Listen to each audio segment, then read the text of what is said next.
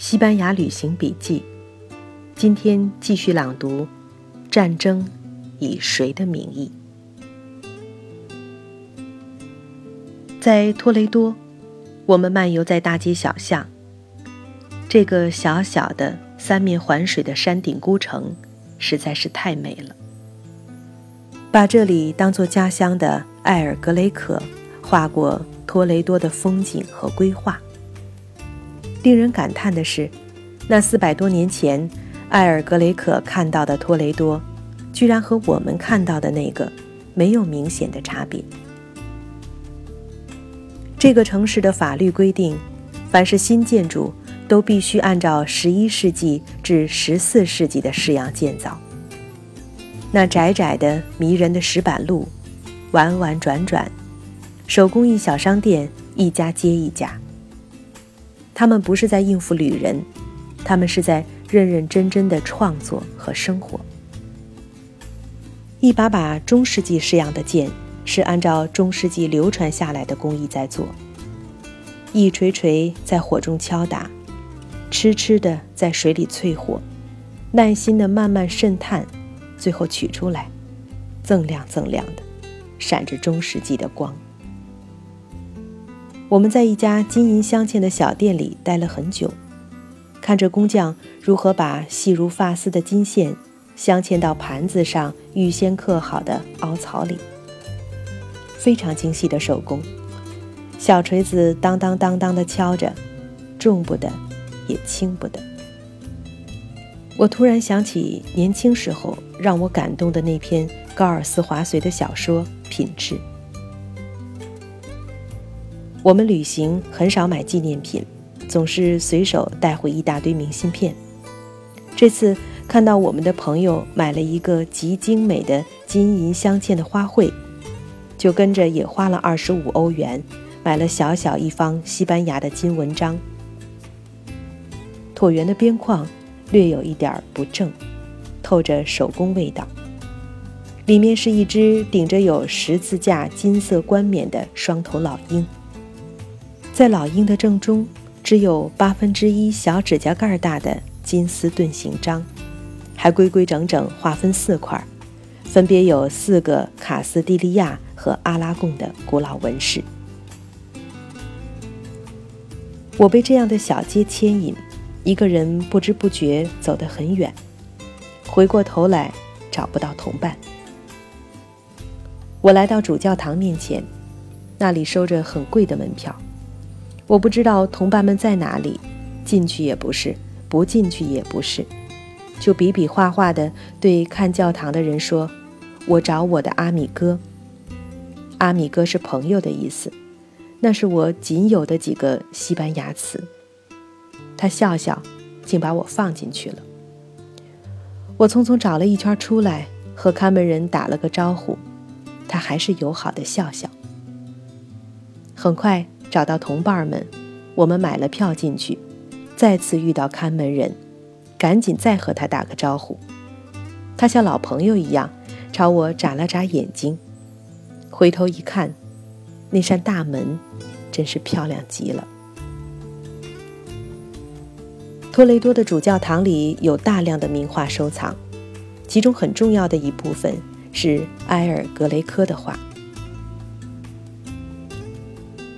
埃尔格雷科不仅不是在这里土生土长的，追根溯源还算不上是西班牙人，他出生在希腊的一个小岛上。他在意大利学习绘画的时候，改了现在的名字，在意大利语中就是希腊人的意思。在来托雷多之前，他在威尼斯著名的提香画室学习工作过整整六年，在一五七七年才来到托雷多。可是此后的三十七年里，他几乎一直在这里画着他的宗教画，直到一六一四年。在这里去世。在托雷多还有埃尔格雷科的故居博物馆。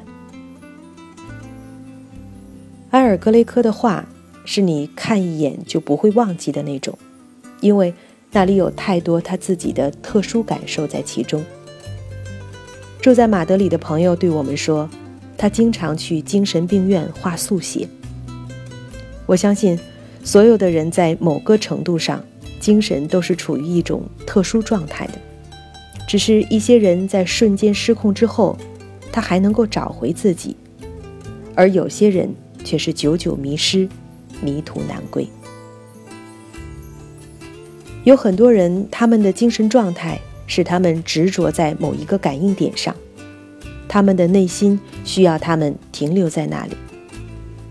旁人感觉他们承担着难以理解的痛苦和损失，而对于他们来说，获得的是一种他人无可想象的精神收获、安慰，甚至是特殊的愉悦。那些持某种分寸之外执着的人，不论追求的是什么，眼睛里都会有。埃尔格雷科笔下的光芒。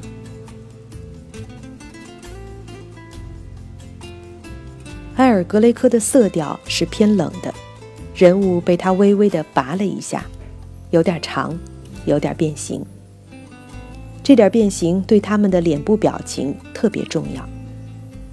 埃尔格雷科在探索人的精神，他用他的画在颠覆所谓病态和非病态之间的差别。埃尔格雷科在病态中看到人的执着，在执着中看到人的病态。有时候，在某一个氛围中，人们相互切断沟通的线索，相互在对方眼睛中看到异常。人的个体是如此，群体也是如此。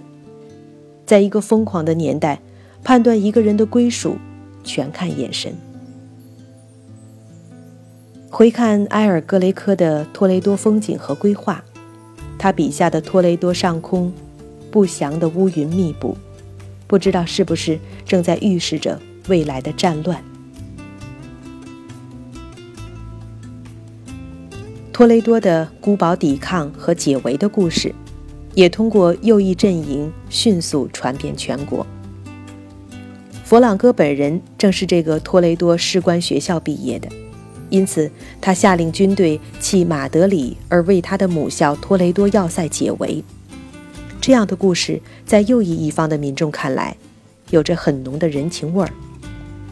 这为他在军队里广泛赢得了人心和声誉。弗朗哥的军队转向托雷多，为摩斯卡尔多解围，使马德里争取到更多时间。佛朗哥失去了攻入马德里的最佳时机。有些专家认为，假如不是托雷多，说不定佛朗哥能够一举攻下马德里，内战也就打不了三年了。一九三六年的成功保卫马德里，成为共和派在内战初期最鼓舞人心的胜利。从此，绵绵三年，马德里成为共和派坚持下去的。一个最大标志。九月为托雷多解围后，马德里在十月底就被佛朗哥的军队包围了。从十一月六日开始，马德里已经不再是真正的首都，左翼的共和政府决定离开。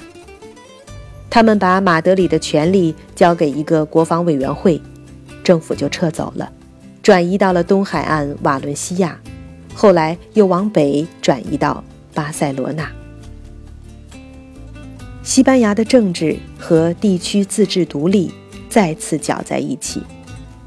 就在这段内战刚刚开始的日子里，在北部边境，莫拉将军于1936年9月4日达到法国边境线的西班牙城市伊隆。法国立即关闭了相对的边境口岸。西北最著名城市基督教圣地圣塞巴斯蒂安投降。西班牙北部主要是巴斯克地区，一直在要求独立。内战一起，他们乘着战乱宣布巴斯克自治政府成立。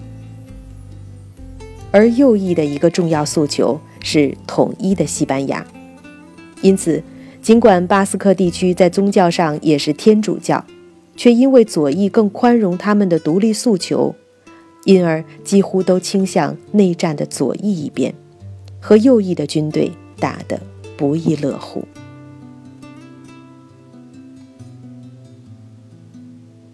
我想弗朗哥一定没有想到中途绕个弯给托雷多解围可能会给战局带来本质的扭转。假如他知道这一拐会影响立即打下马德里，根据佛朗哥的个人特质，大概不会因为情谊而贻误他心中的挽救西班牙于危亡的大业。他会向摩斯卡尔多和困在阿尔卡扎里的人们说出摩斯卡尔多对儿子说过的同样的话。短短一段时间，马德里形状大变。从1561年开始，到内战的时候，马德里已经当了将近四百年的西班牙的首都。它的都市面貌和我们现在看到的马德里。已经没有本质的差别，就是说，它已经是现代化之后的首都城市。可是，就在内战之后短短的时间里，马德里发生了巨大的变化。马德里民众也在他们的信仰支持下，表现出和托雷多的摩斯卡尔多们一样的誓死抵抗的决心。一名美国记者描述道。十天之内，马德里就发生了变化。浮华的建筑不见了，取而代之的是临时建筑的防御工事。街道被拆毁，花岗岩被用于建造横跨在街道上和高大建筑物前的防御性围墙。大街的路面被掘起，以阻挡坦克。站在今天的马德里街头。很难想象当时的情景。这样的变化不是阻挡佛朗哥立即进入马德里的关键。马德里没有什么像样的军队，民众虽然热情高涨，却远没有右翼地区民众的团结。他们是四分五裂的，几乎从一开始就自相残杀。这个时候需要一个精神上的整合。需要有一个除了打佛朗哥，没有什么别的心思的力量。这样一个力量，就在佛朗哥的军队绕到托雷多去的时候出现了，那就是国际纵队。此时二战还没有开始，欧洲上空却战云密布，纳粹德国和激变后的法西斯给全人类带来的威胁，已经可以清楚地被感受到。当时的世界局势，也不是今天在纪念着战胜法西斯六十周年的时候，人们简单的划分的法西斯阵营和反法西斯的民主阵营两大块。而西班牙的左翼和右翼之争，有它特殊复杂的西班牙情况，更不是人们想象的民主制和法西斯的决战。就算是万分简单的去划分。至少也要画出三大块来。以苏联为代表的那一块，无论如何可以说是别树一帜。要把苏联归到当时的民主阵营，实在是一个天大玩笑。这也是二战之后纳粹法西斯一块消失之后，世界阵营马上又划分为两大块的原因。而在西班牙战场上，国际势力立即进入，主要是德意和苏联。也就是国际势力中的极左和极右，类似美国这样的国家，正是极左极右之外的第三块。他们对西班牙内战的哪一边都没有兴趣。西班牙人今天回想起来，其实很惨。世界各地的人，在他们小小的国土上进行国际势力和意识形态的战争对决。而每一颗炸弹都是掉在西班牙的土地上。战争一开始，马德里政府马上向苏联要求支援。斯大林还在考虑和纳粹德国可能的交易，比如说瓜分波兰之类。另一方面，斯大林正在自己国家内部进行政治大清洗。在这些方面，极左和极右呈现非常类似的面貌。如一个怪圈儿，从一个点向两极走，最终碰到一起。由于这样的原因，斯大林并不想出兵，在西班牙卷入太深。可是，在没有什么损失的情况下，斯大林的苏联和他所控制的第三国际，出于在意识形态上的一致，当然愿意支持西班牙的共和派。不仅没有损失，还可以大大的赚一笔。